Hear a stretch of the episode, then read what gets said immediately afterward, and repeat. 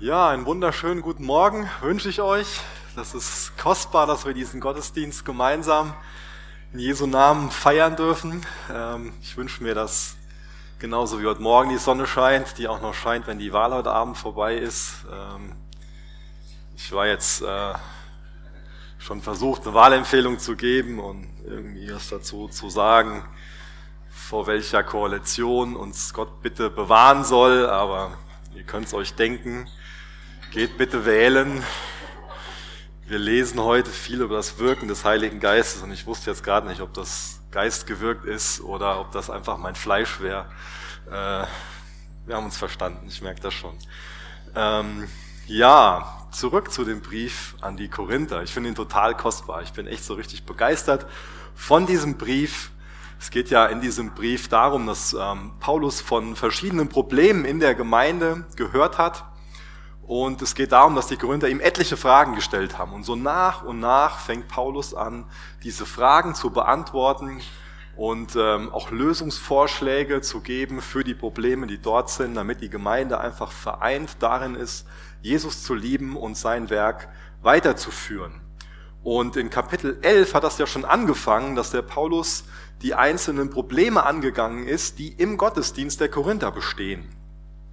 Jetzt in Kapitel 12 bis Kapitel 14, in einem weiteren Zusammenhang geht es jetzt nicht nur um den Gottesdienst, sondern speziell um das Wirken des Heiligen Geistes im Gottesdienst. Und das ist heute auch oft noch so ein kontroverses Thema. Was ist denn das Wesen von dem Heiligen Geist? Wie wirkt denn der Heilige Geist? Wie sieht das denn mit Geistesgaben aus? Wie werden die denn vernünftig ausgeübt? Und was gibt's denn davon heute noch? Und was gibt's denn nicht mehr? Und guck dir doch mal an, was da, äh, da und da läuft mit diesen Dingen und ähm, ist schon ein Thema, was, was manchen Christen einfach ähm, bewegt. Und da ist es so kostbar, wenn wir Verse in der Bibel haben, wenn wir diesen Apostel Paulus haben, der den Korinthern sagt, hier, ich will nicht, dass ihr unwissend seid über diese Dinge und uns deswegen einfach ähm, Wort Gottes, ähm, inspiriertes Wort Gottes zu dem Thema weitergeht, damit unser Denken in Bezug auf den Heiligen Geist nicht einfach nur von unserer Erfahrung geprägt ist oder unseren Gefühlen oder unseren, unserer Prägung, wie wir halt so aufgewachsen sind, sondern damit unser, unser Denken und vor allen Dingen sein Wirken in unserem Gottesdienst hier in Herborn ähm, so ist, wie es, wie es seinem Wort entspricht, wie es wirklich dem, dem Heiligen Geist entspricht. Ähm, bevor wir jetzt anfangen, die Gedanken so von, von Gottes Wort her zu erschließen, bete ich noch mit uns. Ja, Vater, das ist echt ein Geschenk, dass wir heute Morgen hier zusammen sein dürfen und auch über Livestream diesen Gottesdienst feiern dürfen. Und ähm, wir tun es echt in deinem Namen. Wir wollen, dass, dass dein Wille geschieht. Wir wollen, dass dein Wort würdig behandelt wird. Ich bitte dich, dass du mir hilfst, dein Wort zum, zum Nutzen aller weiterzugeben. Und, ähm, ich bitte dich für diesen Gottesdienst echt um deinen Segen, dass wir dir weiter im Lobpreis begegnen, auch in der Zeit so nach dem offiziellen Teil einfach Gemeinschaft in dir haben aber jetzt, wir wollen heute Morgen nicht nur darum beten, dass, dass wir hier gesegnet werden, sondern wir bitten dich auch für die Zukunft von unserem Land. Wir bitten dich, dass du deinen Willen durchsetzt in dieser Wahl. Wir bitten dich, dass du schenkst, dass, dass eine, eine gute Regierung gebildet wird. Und ähm, sind dir dankbar, dass wir Trost darin finden, dass du auf dem obersten Thron sitzt, dass du regierst, dass du Gott bist. Und ich danke dir, dass diese ganzen Entscheidungen erst an dir vorbeigehen müssen. Ich danke dir, dass wir deswegen in dir ruhen dürfen. Hilf du uns weiterhin, treu für unsere Regierung zu beten, ähm, Liebe für sie zu haben und ähm, gemäß deinem Wort einfach zu handeln, Herr. Öffne uns dein Wort heute Morgen. Lass es zu unseren Herzen sprechen, nicht zu unserem Verstand, sondern echt unser, unser Leben prägen, Herr. Amen. Ja, bevor wir jetzt mit äh, dem zwölften Kapitel des ersten Korinther anfangen, ist mir wichtig, eigentlich wesentlich früher zu starten, damit wir vorher so ein bisschen die, die große Geschichte ähm, rund um den Heiligen Geist mitbekommen. Und ähm, das fünfte Evangelium ist ja so dieses Buch Jesaja. Da wird schon etliches über den Messias, da wird etliches über Jesus vorhergesagt. Und ich glaube, dass es nicht gesünder gehen kann, als dass wir alle Themen im Endeffekt durch Jesus sehen. Und äh, was in Jesaja 42, Vers 1 steht, ist, ich habe meinen Geist auf ihn gelegt. Er wird das Recht zu den Nationen bringen. Also in Jesaja oder auch quer im Alten, das Alte Testament gibt es immer wieder Vorhersagen, Prophezeiungen, Beschreibungen, wie dieser Retter, König, wie der Messias, wie der Christus, wie Jesus sein wird. Und das ist eine klare Aussage, dass er seinen Geist auf ihn gelegt hat. Dann ähm, in Jesaja 61, Vers 1 steht, der Geist des Herrn ist auf mir, denn der Herr hat mich gesalbt auch das wieder eine ganz klare Betonung darauf, dass auf Jesus Christus der Geist Gottes ist, dass er gesalbt vom Heiligen Geist ist. Und wenn wir dann ins Neue Testament springen, in Lukas 3, Vers 21, ich gehe da ein bisschen schneller durch, ähm, braucht ihr nicht unbedingt alles mit aufschlagen, wir vielleicht einfach aufschreiben. Lukas 3, Vers 21, da lesen wir, es geschah aber, als das ganze Volk getauft wurde und Jesus getauft war und betete, dass der Himmel geöffnet wurde und was geschah dann? Und der Heilige Geist kam in leiblicher Gestalt wie eine Taube auf ihn herab. Und der Heilige Geist in leiblicher Gestalt wie eine Taube auf ihn herabstieg und eine Stimme aus dem Himmel kam, Du bist mein geliebter Sohn. An dir habe ich Wohlgefallen gefunden. Und dann lesen wir im Folgenden immer wieder davon, dass der Geist Gottes auf Jesus ist. Zum Beispiel nur ein Kapitel später, Lukas 4, Vers 14. Und Jesus kehrte in der Kraft des Geistes nach Galiläa zurück und die Kunde von ihm ging hinaus durch die ganze Umgegend. Das ist also nicht nur eine Sache, die im Alten Testament, die hunderte Jahre vorher über Jesus vorhergesagt wurde, sondern auch was, was tatsächlich geschah, dass der Geist Gottes auf Jesus kam. Warum ist es mir wichtig, so in dieses Thema, so in diese Verse, in dieses Kapitel 1. Korinther 12 einzusteigen. Ich glaube, grundlegend wichtig für uns ist das Verständnis, Jesus Christus ist als wahrer Gott und wahrer Mensch auf diese Erde gekommen. Und es ist wichtig, dass wir wissen, dass er aber von der Umschreibung, so könnte man das sagen, ähm, in seinem Leben hier auf der Erde quasi die Gottkarte nicht ausgespielt hat.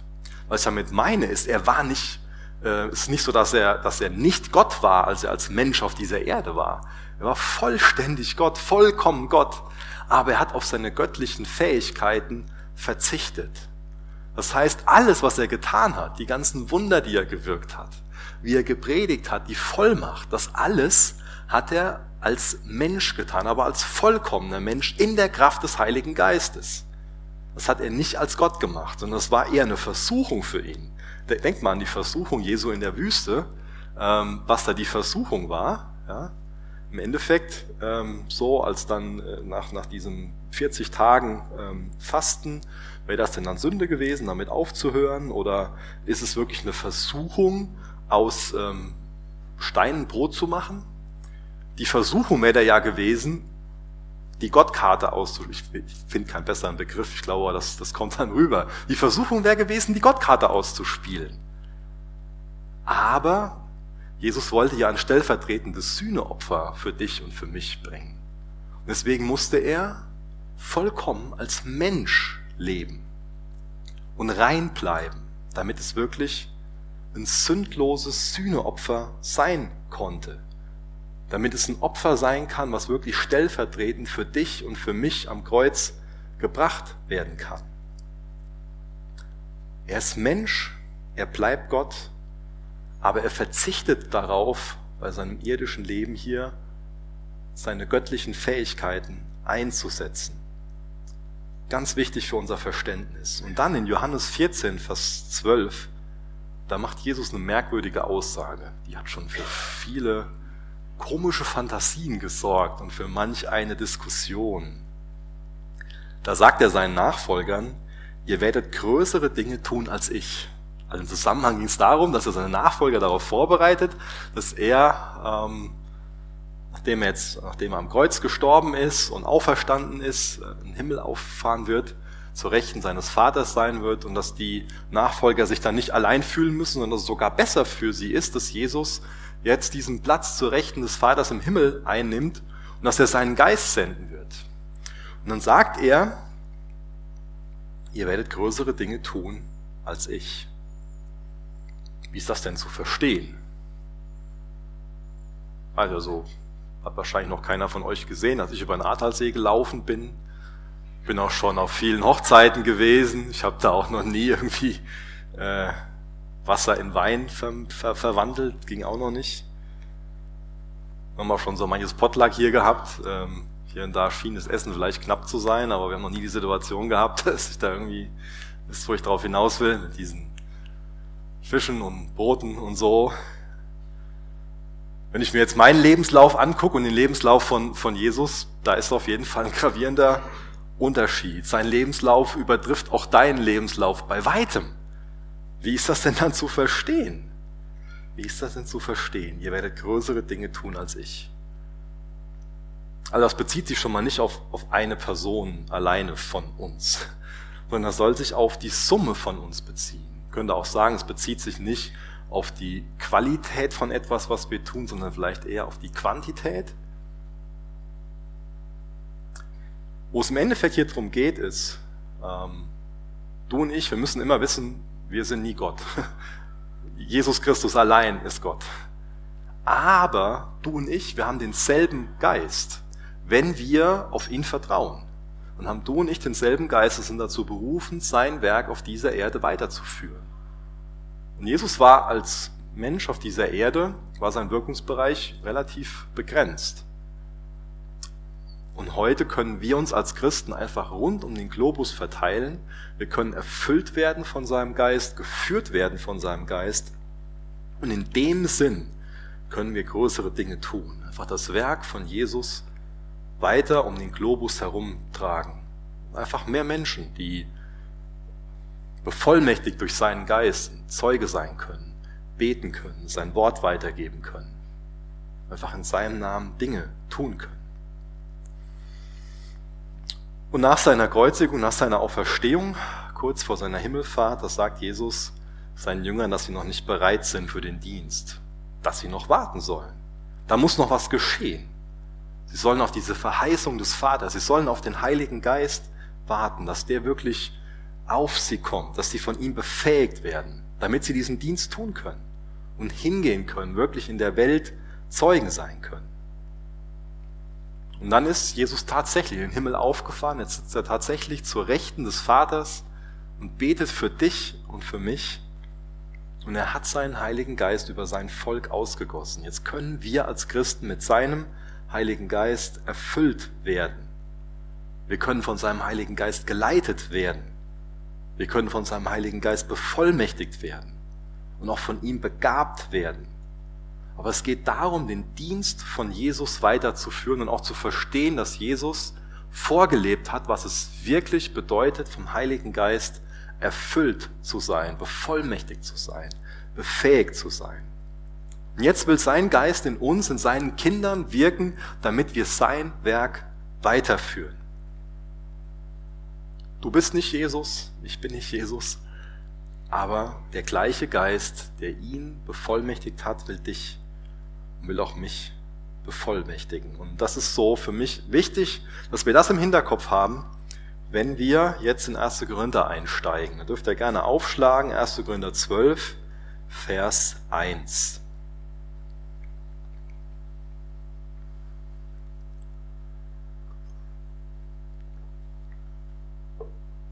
aus Gottes Wort. Was aber die geistlichen Gaben betrifft, Brüder, so will ich nicht, dass ihr ohne Kenntnis seid. weiß nicht, was du für eine Bibelübersetzung hast. Ähm, Gibt es jemanden hier, wo das Wort Gaben in Klammern steht? Könnt ihr mal schauen. Ja. Ähm, ist ganz gut, wenn das in Klammern steht. Für was ist das denn ein Hinweis? Das ist ein Hinweis darauf, dass das im Griechischen nicht äh, drin vorkommt. Ähm, es ist nämlich so, dass im Endeffekt im Griechischen nur steht, was aber die Geistlichen betrifft. Brüder, so will ich nicht, dass ihr ohne Kenntnis seid. Und vielleicht wäre das an der Stelle auch ein bisschen ratsamer, das etwas anders zu übersetzen. Ähm, später im Text wird uns das noch ein bisschen klarer, da greife ich das nochmal auf, ähm, gibt es nochmal zwei andere Kategorien neben den Gaben, und vielleicht wäre das hier schon besser, das nicht als Gaben zu übersetzen, sondern vielleicht eher als Wirkungen. Also das könnte sich auch auf ähm, Personen beziehen, es kann um Aktivitäten gehen, ähm, Und es kann natürlich auch um, um Gaben gehen. Aber vielleicht ist hier schon ein wichtiger Hinweis, dass wir verstehen, ähm, dass vielleicht die Kategorie Gaben hier ein bisschen eng gefasst ist. Vielleicht wäre das mit Wirken des Geistes besser übersetzt. Nämlich diese, diese Worte, geistliche Gaben, die kommen nirgends im Neuen Testament vor. ist tatsächlich so. Also die Worte äh, geistliche oder geistlichen und Gaben getrennt voneinander kommen die oft vor. Ich will auch nicht heute Morgen die Botschaft weitergeben, es gibt keine geistlichen Gaben, definitiv nicht. Ich will nur sagen, die Worte kommen nicht zusammen vor, sondern das ist eine Sache, die, die wir dann vielleicht eher so gemacht haben. Was auch wichtig ist, ist, wir darüber nachdenken, was geistlich überhaupt bedeutet. Was heißt denn das Wort geistlich? Was ist denn deine Definition davon? Ist geistlich für dich einfach nur quasi so das Gegenteil von materiell, also immateriell? Bedeutet das für dich sowas in Richtung übernatürlich, überirdisch, unsichtbar? Oder was ist deine Definition davon? Ich glaube, es ist für uns wichtig, dass wir auch davon wieder eine biblische Definition haben, nämlich dass geistlich einfach ganz simpel bedeutet, gewirkt von dem Heiligen Geist. Es hat den Ursprung, die Quelle im Heiligen Geist. Es ist Geist gewirkt. Wenn wir geistliche Menschen sein wollen, sollten wir also beherrscht sein vom Heiligen Geist, sein Wesen einnehmen, was dem Wesen Jesu entspricht bestimmt sein von, von ihm. Steht also dieses Wort Pneumatikos. Das war eine Sache, die mir ähm, während meinem Techniker schwierig gefallen ist. Pneumatik.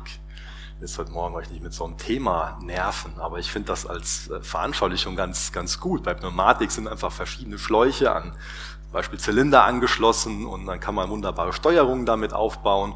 Und wenn das irgendwo undicht ist, dann fliegt einem nur was um die Ohren. Und es kommt nicht wirklich so. Und, ähm, vielleicht das auch auf uns zu übertragen. Wenn wir Christen irgendwo undicht sind, dann zischt es nur mal irgendwo, aber wenn wir bestimmt sind von dem Heiligen Geist, wenn die Luft in die Bahn geht, wo es hin muss, dann wird was für Gottes Reich so bewirkt. Was mir als dritter Punkt noch, noch wichtig ist, zu dem, was hier als geistliche Gaben übersetzt ist, wenn wir verstehen, dass da nicht Gabe steht, dann bekommen wir auch schon einen Hinweis, ähm, dass es primär hier um geistlich geht oder um den Geist geht und nicht um die Gabe. Und das kann vielleicht auch für uns Menschen so eine Tendenz sein, dass wir meinen, wir haben ja so den Fokus, ich will wissen, was meine Gabe ist, und dann geht es im Endeffekt dann um mich, ah, ich habe die Gabe, dass ich prophetisch reden kann und Worte der Erkennung, Heilung und ah, was ich, was ich alles so für jemand bin. Ja? Aber hier geht's ja nicht um denjenigen, der die Gabe hat, dass der so toll ist, sondern es geht um den Geber, es geht um den Geist, es geht darum, dass es von ihm gewirkt ist.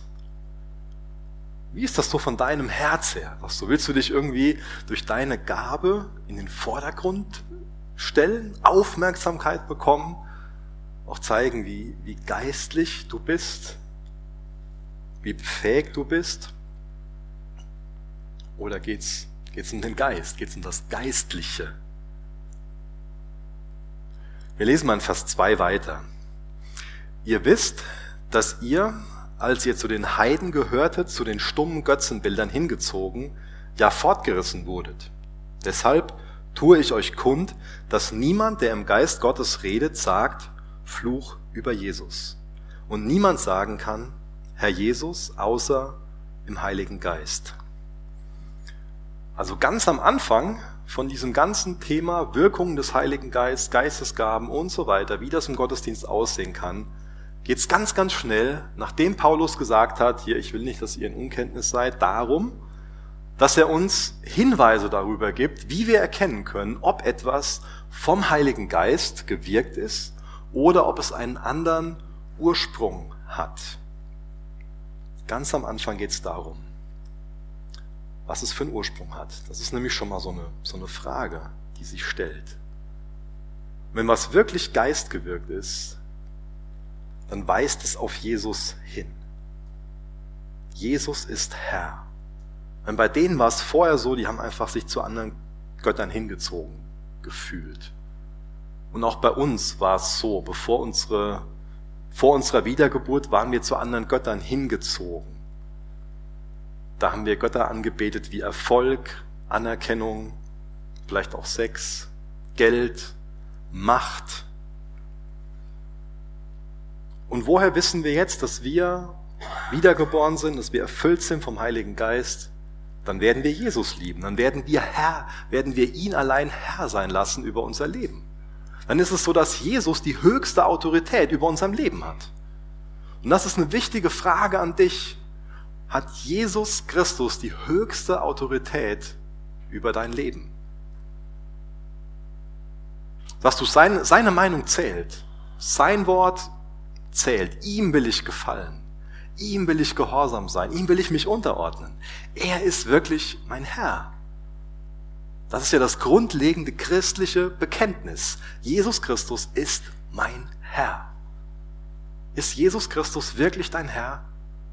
Das wäre ganz übel, wenn ich jetzt einfach nur darauf eingehen würde, wie der Heilige Geist so wirkt und dir erklären könnte, so und so kann das im Dienst aussehen, das und das kann deine Gabe sein, so kannst du die einsetzen, ohne dass das Grundlegende klar ist. Ohne dass klar ist, ist Jesus Christus dein Herr. Bist du ein wiedergeborener Christ? Bist du wirklich mit Jesus unterwegs? Singst du allein für ihn? Betest du allein zu ihm? Liebst du allein Jesus? Hast du ihm deine Sünde bekannt? Hast du sein stellvertretendes Opfer für dich am Kreuz wirklich im Glauben angenommen? Ist das so? Bist du also wiedergeborener Christ?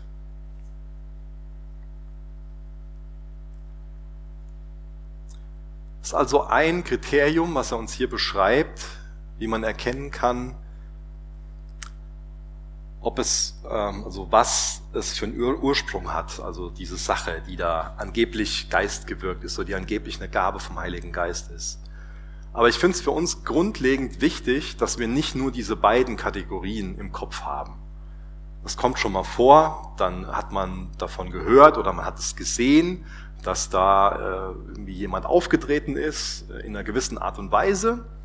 Und äh, dann wird darüber nachgedacht, war das jetzt geistgewirkt oder hat das jetzt einen dämonischen Ursprung gehabt. Und ich finde es wichtig, dass es nicht nur diese beiden Kategorien gibt. Denn es gibt noch eine dritte Kategorie. Das, was rein menschlich sein kann. Unsere Herzen sind trügerisch. Die sind schon mal von Stolz bestimmt. Die sehnen sich nach Anerkennung. Wollen sich vielleicht schon mal im Mittelpunkt drängen. Und gewisse Dinge, die wir tun, die können einfach nur menschlich sein denke ich, gesund, wenn wir das auch noch als Möglichkeit im Hinterkopf haben und nicht so dieses Schwarz-Weiß, alles so klar meinen, da ein Urteil drüber sprechen zu können. Es ist gut, dass Paulus hier die Vergangenheit und die Prägung von den Korinthern anspricht. Denn ihre Vergangenheit, ihre Prägung, ihr Denken hat natürlich einen Einfluss darauf, wie sie über den Heiligen Geist und sein Wirken nachdenken. Das wird auch bei uns so sein. So wie du aufgewachsen bist, was du für Erfahrungen hast, auch äh, was du so für, für ein Denken hast, wie du geprägt bist, das wird einfach einen Einfluss darauf haben, wie du über den Heiligen Geist denkst. Und da kann sich keiner von uns komplett freisprechen und mir sagen, so, ja, mein Denken ist allein von der Bibel her. Ob das ist wichtig, dass wir damit ringen, dass wir uns schon fragen, wo ist denn mein Denken über den Heiligen Geist einfach durch Erfahrungen geprägt? Mit Erfahrung meine ich nicht nur Dinge, die wir erlebt haben, sondern auch Dinge, die wir einfach nicht erlebt haben. wo wir deswegen vielleicht sagen, ja, das kann gar nicht von Gott sein. Oder wo ist unser Denken einfach darüber geprägt, dass wir einer Person oder einer Personengruppe einfach großes Vertrauen entgegenbringen. Und ähm, kann es sein, dass wir dann ähm, einer Person oder einer Gruppe von Personen oder auch einer Erfahrung oder einer mangelnden Erfahrung mehr Autorität geben als Jesus Christus? Oder sagen wir, nee, wir wollen entsprechend von seinem Wort denken und handeln. Er ist Herr und nicht irgendwie ein Bruder, der eine Meinung dazu hat, nicht irgendjemand, der da ein Buch zugeschrieben hat, auch nicht eine Erfahrung soll da drüber stehen, sondern ich will vom Heiligen Geist geprägt werden in dem Sinne, wie es sein Wort uns weitergibt. Das ist ja ein ganz wichtiger, ein ganz allgemeiner Grundsatz, dass wir die Dinge, die im Namen Jesu gemacht werden, auch danach ähm, bewerten, wie sie sich auf Jesus Christus beziehen. Also wenn jemand auftritt und von sich ähm, sagt, dass es jetzt eine Geistesgabe war, ist eine ganz einfache Frage. Wie bezieht sich das auf Jesus? Also wird Jesus die Ehre dadurch gegeben? Ist es seinem, seinem Wesen, seinem Charakter entsprechend? In Johannes 15, Vers 26 sagt Jesus über den Heiligen Geist, dass er von ihm zeugen wird. Das ist das Herzensanliegen vom Heiligen Geist. Er will von Jesus Christus zeugen. Und in Johannes 16, Vers 14 steht, sagt Jesus, dass der Heilige Geist ihn verherrlichen wird. Also wird das, was der Heilige Geist wirkt, auch immer dem Wesen von Jesus entsprechen und immer auf Jesus Christus zeigen und ihn verherrlichen. Deswegen zeigt das dann auf einen, auf einen richtigen Jesus oder auf einen falschen Jesus. Ich denke, was auch noch wichtig ist, ist im Hinterkopf zu haben, dass äh, dieses Kriterium, wo es hier gerade darum geht, dass das im Endeffekt nur ein Kriterium von mehreren Kriterien ist, nach denen man Dinge prüfen kann. Im Endeffekt geht es auch darum, Dinge daran zu prüfen, ob sie orthodox in der Lehre sind, also ob sie dementsprechend, was alle wahren Christen so über die Kirchengeschichte gezeigt haben. Gerade die Lehre von Jesus spielt eine grundlegende Rolle. Auch das, was wir über Gottes Wort glauben, ähm, ist es einfach damit im, im Einklang. Ja? Ordnet sich das dem unter, was in Gottes Wort geoffenbart ist. Ein anderes Kriterium kann auch die Frucht sein, die daraus hervorgeht das auch gemäß der Frucht des Geistes ist, dem Charakter, dem Wesen Jesu entspricht. Wenn jemand Weissagt, wenn jemand Prophezeiungen ähm, weitergibt, ist natürlich auch ein Kriterium, erfüllt sich das tatsächlich oder erfüllt sich das nicht. Aber auch wenn wir den ganzen Kriterien folgen, wo es auch später nochmal drum geht, wenn es auch gerade um diese Gabe in der Scheidung der Geister geht, auch wenn wir den ganzen Kriterien folgen, wird es immer noch so eine Restunsicherheit vielleicht in manchen Fällen geben, dass wir das gar nicht so klar sagen können. Und ich denke, das liegt zum Teil daran, dass die Geistesgaben ja nicht in Reinform vorkommen. Was ich damit meine ist, ähm, dass, dass wir die ja als Menschen ausüben und die dadurch immer auch ein Stück weit getrübt werden. Deswegen sollten wir das nie als göttlich oder irrtumslos ansehen, was jemand ähm, mit so einer Geistesgabe dann weitergibt. Wir lesen mal in Vers 4 weiter. Es gibt aber Verschiedenheiten von Gnadengaben, aber es ist derselbe Geist. Und es gibt Verschiedenheiten von Diensten, und es ist derselbe Herr. Und es gibt Verschiedenheiten von Wirkungen, aber es ist derselbe Gott, der alles in allen wirkt. Hier bekommen wir zum Beispiel ein sehr, sehr schönes Wort, dieses Wort Gnadengaben. Ähm, das ist eine sehr gute Beschreibung. Und das macht schon mal deutlich, dass es bei dieser Gabe nicht um mich geht, sondern dass es eine Gnade ist, dass es ein Geschenk ist, dass mir Jesus Dinge anvertraut und dass ich dann den Wunsch haben sollte, weil ich Jesus liebe, das natürlich ihm zur Ehre und auch zum Nutzen der Geschwister einzusetzen. Hier geht es also nicht darum, dass ich jetzt wie so ein kleines Kind was bekomme und dann damit prahlen kann. Hier, guck mal, was ich habe. Sondern wir sollen das zum, zum Nutzen und zur Ehre von Jesus einsetzen. Zur Auferbauung der Gemeinde einsetzen. Es ist Gnade, es ist unverdient, es ist also ein Geschenk. Es wurde anvertraut. Wer das gerade aufmerksam mitgelesen hat, hat vielleicht schon so ähm, gemerkt, an sich stellt Paulus hier nochmal die Dreieinigkeit vor. Es geht um den Vater, den Sohn, den Heiligen Geist. Und er beschreibt jetzt hier drei andere Kategorien. Das, da ging es mir drum, bei dem, was ich am Anfang schon mal so erklärt habe. Geht es um Gaben, Dienste und Wirkungen. Vielleicht könnte man das als die Dreieinigkeit des Heiligen Geistes bezeichnen. Das ist vielleicht ein bisschen, bisschen weit gegangen, aber ähm, lass uns da mal ein bisschen drüber nachdenken. Weil ich glaube, darüber sollen die Korinther und wir nicht in Unwissenheit sein. Über Gaben, Dienste, Wirkung. Und genauso wie die Dreieinigkeit zusammenhängt, eins ist, hängt das zusammen. Hängen also Gaben, Dienste und Wirkungen zusammen. Und deswegen ist es gut, wenn wir nicht nur diese Kategorie Geistesgaben im Kopf haben, sondern vielleicht eher Wirkungen, also dass wir dabei bei Gaben, Dienste und Wirkungen denken, dass das zusammenwirkt, dass das also auch so in einem gewissen Sinn eine Dreieinigkeit ist. Wir fangen mit den Gaben an. Was ist überhaupt eine Gabe? Was ist eine Gabe? Es gibt ja Personen, die sind total gut darin, ähm, andere willkommen zu heißen. Also du bist irgendwo neu, kommst da an und da ist jemand, der ähm, heißt dich einfach herzlich willkommen, vielleicht hier in der Gemeinde und hilft dir dabei, dass du ganz schnell diese Gemeinschaft zu deinem geistlichen Zuhause machen kannst. Ist das eine geistliche Gabe? Ist das eine Gnadengabe? Andere sehen vielleicht, wo jemand Hilfe braucht, wo eine Person ist, die eine Not hat und haben einfach ein Herz dafür, ein Verlangen auch danach, auf die Person zuzugehen und dieser Not zu begegnen. Andere sehen vielleicht hier dieses Gebäude und sehen, dass es auch das Gebäude eine gewisse Not hier und da hat und sind bereit, einfach dieser Not zu begegnen. Andere lieben es zu geben gehen ganz großzügig mit ihrem Geld um. Denen fällt einfach auf, wo, wo es gut in Gottes Reich investiert wäre. Und dann geben sie einfach großzügig, investieren da. Ist das eine Gabe? Ist das eine Gnadengabe?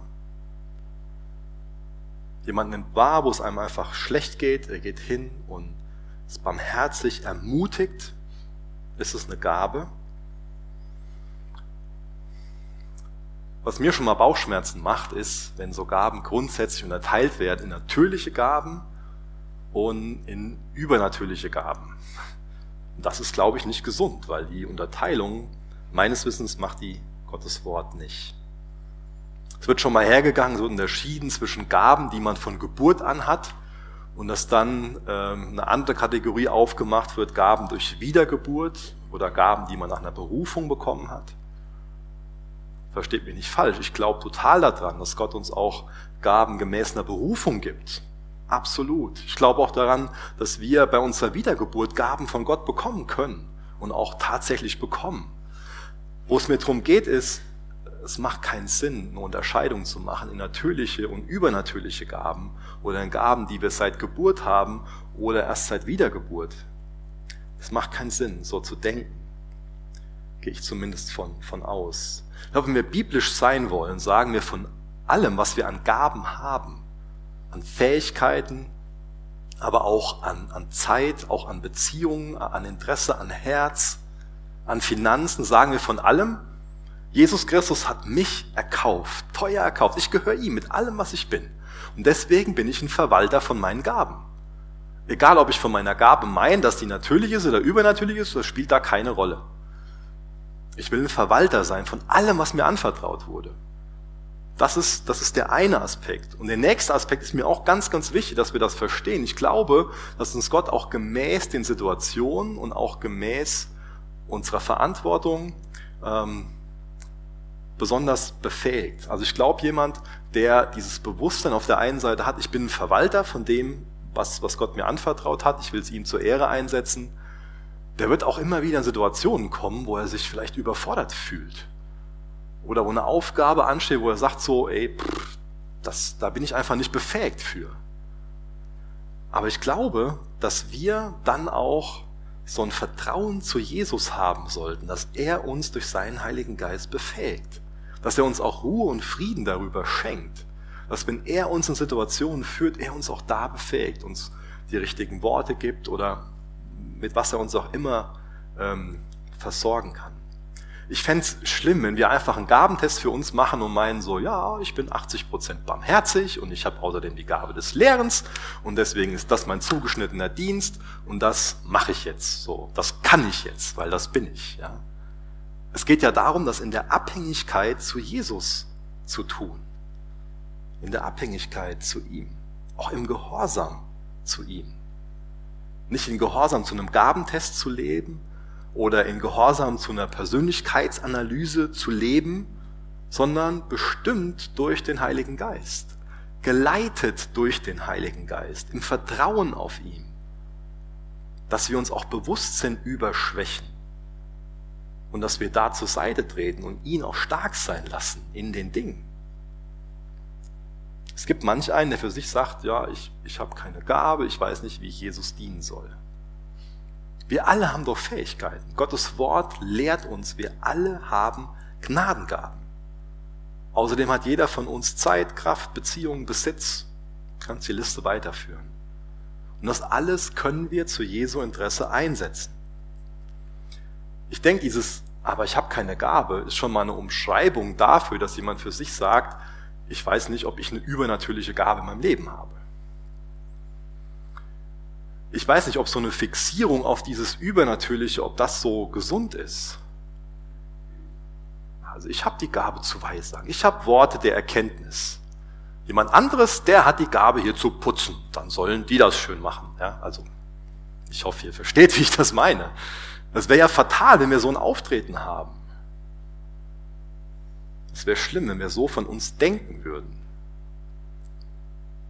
Und in der Praxis erlebe ich das ganz oft so, dass diejenigen, die ein demütiges Herz haben, die einfach auch, auch Jesus Christus folgen in seinem Dienerherz, die, die selbstlos dienen, die treu darin sind, dass die auch immer wieder in Situationen sind, wo sie sowas Übernatürliches ganz natürlich erleben. Aber jemand, der von sich eingenommen ist und meint, er sei so geistlich und er habe so und so die Gaben, weil ihm das, dieser Gabentest, sorry, versteht mich nicht falsch, ich will nicht schlecht über Gabentests reden hier heute Morgen. Ich will nicht sagen, äh, wir dürfen keine Gabentests machen oder so. Ist nur die Frage, was macht der Gabentest mit uns? Auch ein Gabentest kann eine gute Rolle spielen. Vielleicht hat auch jemand die Gabe, dieses, ähm, den rauszubegleiten hier, damit er uns nicht länger ablenkt, aber auch wenn der hier drin ist, können wir uns ja auf die, auf die Gaben und auf den Text konzentrieren. Hast du dieses Vertrauen, dass du sagst, ey, ich will Jesus einfach dienen. Ich will einfach ihm selbstlos dienen. Ich will den Geschwistern dienen. Ich will sein Evangelium weitergeben. Hast du dieses Vertrauen, dass du sagst, ja, Jesus, bitte mach mich treu darin, dass ich ein guter Verwalter bin. Und ich habe das Vertrauen in dich, Jesus, dass du mich ergänzt, da wo du es brauchst. Weil es, es ist ja Unsinn zu meinen, ja, das ist jetzt natürlich und das nicht, sondern es geht darum zu sagen, Jesus, hauch du deinen Geist in das ein, was ich anvertraut bekommen habe. Wenn ich ein Herz dafür habe, anderen zu dienen, dann hauch du da deinen Geist rein und ergänz mich in den anderen Dingen. Ich glaube, das ist eine, eine biblische Haltung zu dem Ganzen. Deswegen vertraust du Jesus, dass er dich mit allem versorgt, auch mit jeder Gabe versorgt, die du brauchst. Und hast du wirklich den Wunsch, die Gaben einzusetzen zur Ehre Gottes und zum Nutzen für die ganze Gemeinde. Als nächstes gebraucht Paulus dieses Wort Dienste. Das kann auch mit Rolle, mit Pflicht, mit Aufgabe, auch mit Verantwortung übersetzt werden. Ist ja auch so ein alter Spruch, oder? Mit jeder Gabe kommt eine, was? Helft mir. Mit jeder Gabe kommt eine Aufgabe, oder? Also es geht nicht darum, dass wir mit einer Gabe unser Reich bauen, sondern jede Gabe ist auch eine Aufgabe, auch eine Verantwortung. Im weiteren Kontext geht es ja hier um, um den Leib Christi.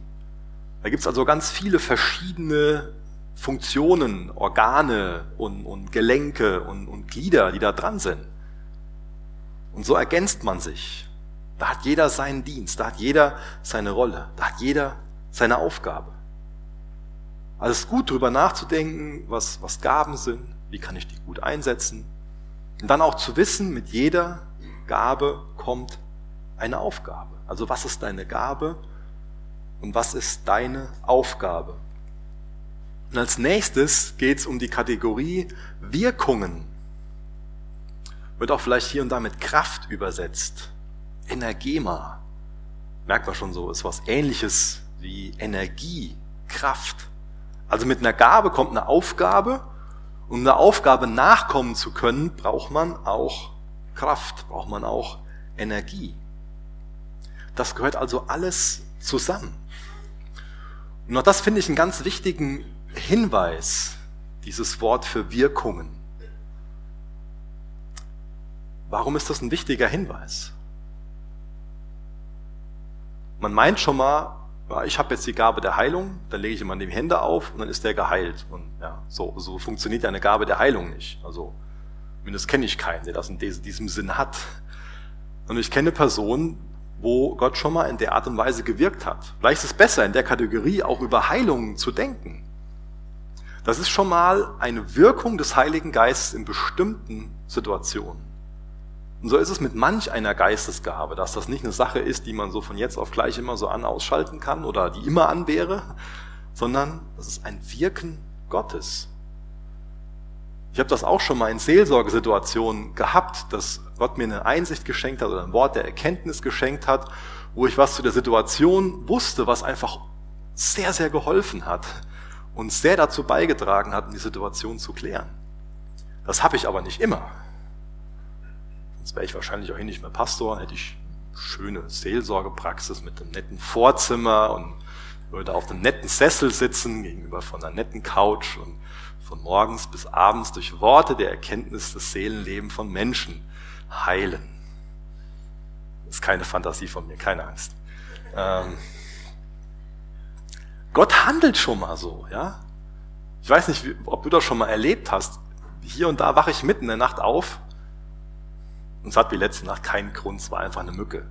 Aber es kommt auch vor, dass man einfach an eine Person denkt und weiß, jetzt solltest du für die Person beten. Und man hört später, dass die Person einfach eine, eine besondere Not hatte.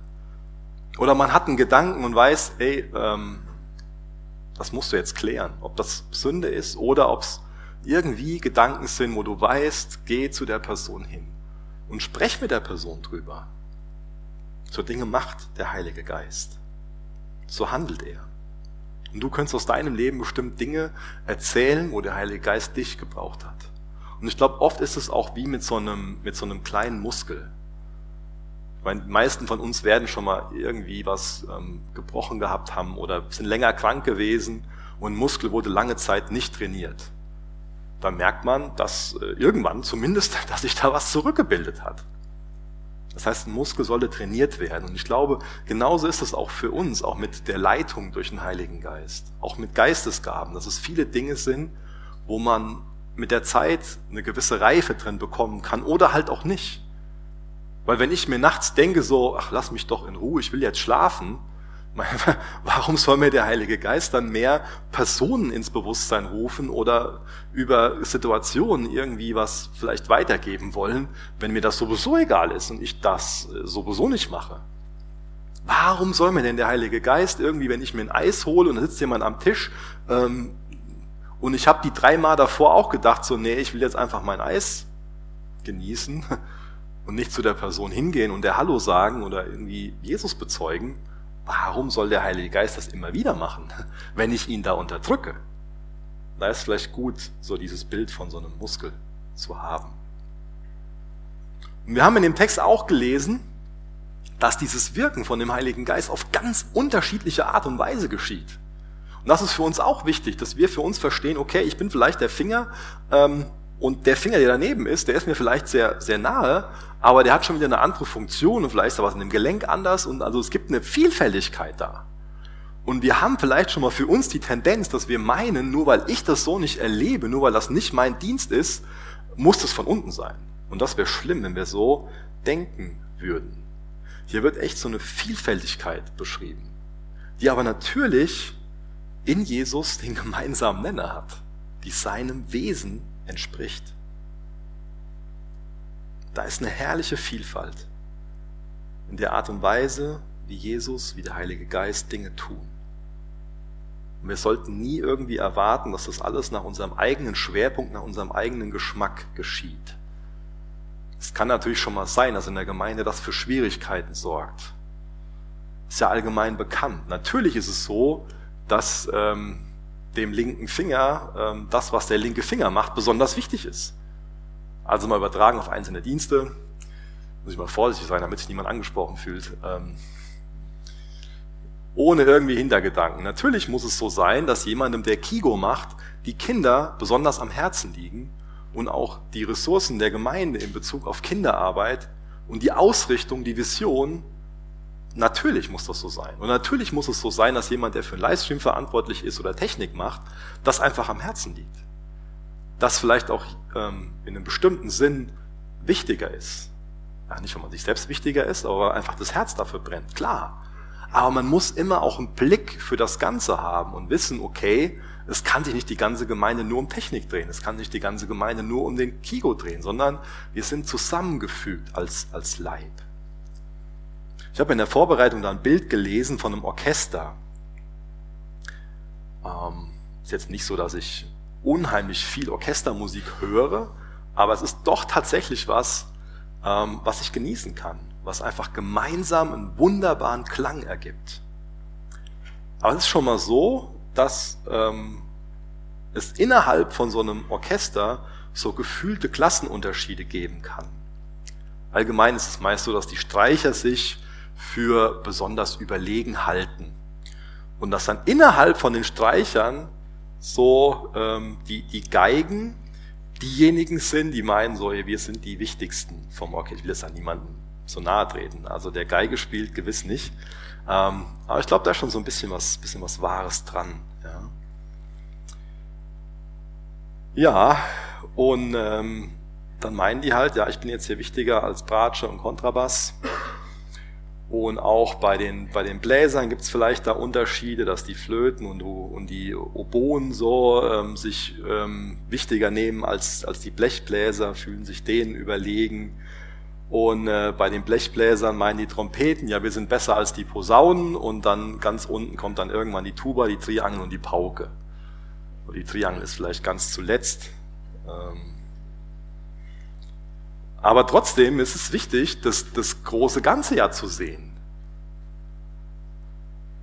Trotzdem ist es wichtig, dass man erkennt, dass jedes Einzelne seinen Wert hat und dass es erst, wenn in der Summe jeder seinen Part einnimmt, jeder seinen Platz im Leib, jeder seinen Platz im Orchester einnimmt, dass dann die Musik vollständig ist.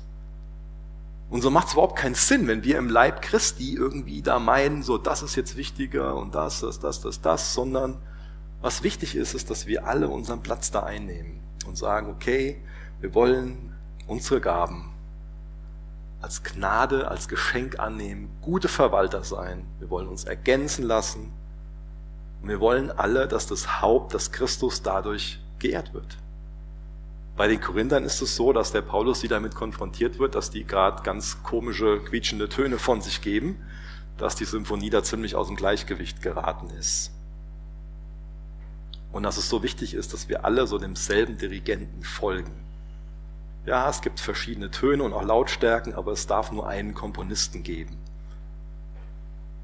Es gibt einen Gott, der dadurch geehrt werden soll. Vers 7. Jedem aber wird die Offenbarung des Geistes zum Nutzen gegeben. Zum Nutzen aller gegeben. Nutzen der Gemeinde gegeben. Es geht um die Ehre Gottes. Es geht darum, dass derjenige, der die Gabe gegeben hat, auch wieder die Ehre dafür bekommt und dass es zum Nutzen, zur Auferbauung des ganzen Leibes ist. Und auch wiederum darum ist uns Jesus wirklich das Vorbild. Ich meine, wie, wie hat er denn gelebt? Zu welchem Nutzen war denn sein Dienst? Und deswegen ist so wichtig, dass wir auf diesen Jesus schauen, dass es, wenn es um, um Geistesgaben geht, immer wieder um ihn geht. Dass wir uns davon inspirieren lassen, wie er gedient hat. Dass wir sehen, er hat in der Kraft des Heiligen Geistes gedient. Er hat wirklich selbstlos gedient, zum Nutzen der ganzen Gemeinde. Und so wollen wir ihm folgen, in seinen Fußstapfen gehen treue Verwalter sein und das Vertrauen haben, dass wir das, was wir brauchen, für unseren Dienst auch bekommen. Die Jünger sollten warten, sollten abwarten, weil Jesus wusste, der Dienst kann nur in meinem Geist geschehen, er darf nicht im Fleisch geschehen. Der Dienst darf nur in seinem Geist geschehen. Das ist eine wichtige Ermahnung, das ist auch eine wichtige Ermutigung für uns. Ihr könnt noch gerne mit mir aufstehen, ich will noch gerne beten.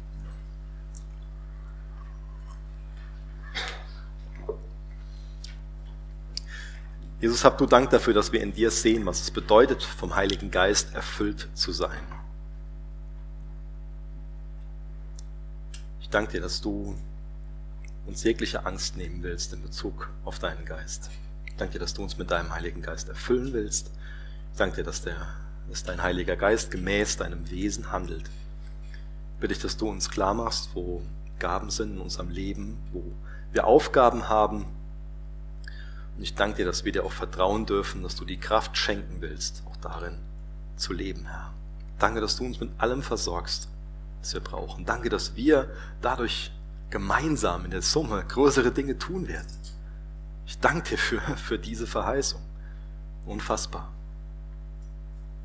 Jesus, du sollst aber derjenige sein, der durch das Wirken des Heiligen Geistes auch hier bei uns konkret die Ehre bekommt. Und wir bitten dich, dass wir als Gemeinde darin wachsen, Gnadengaben zum Nutzen aller einzusetzen. Amen.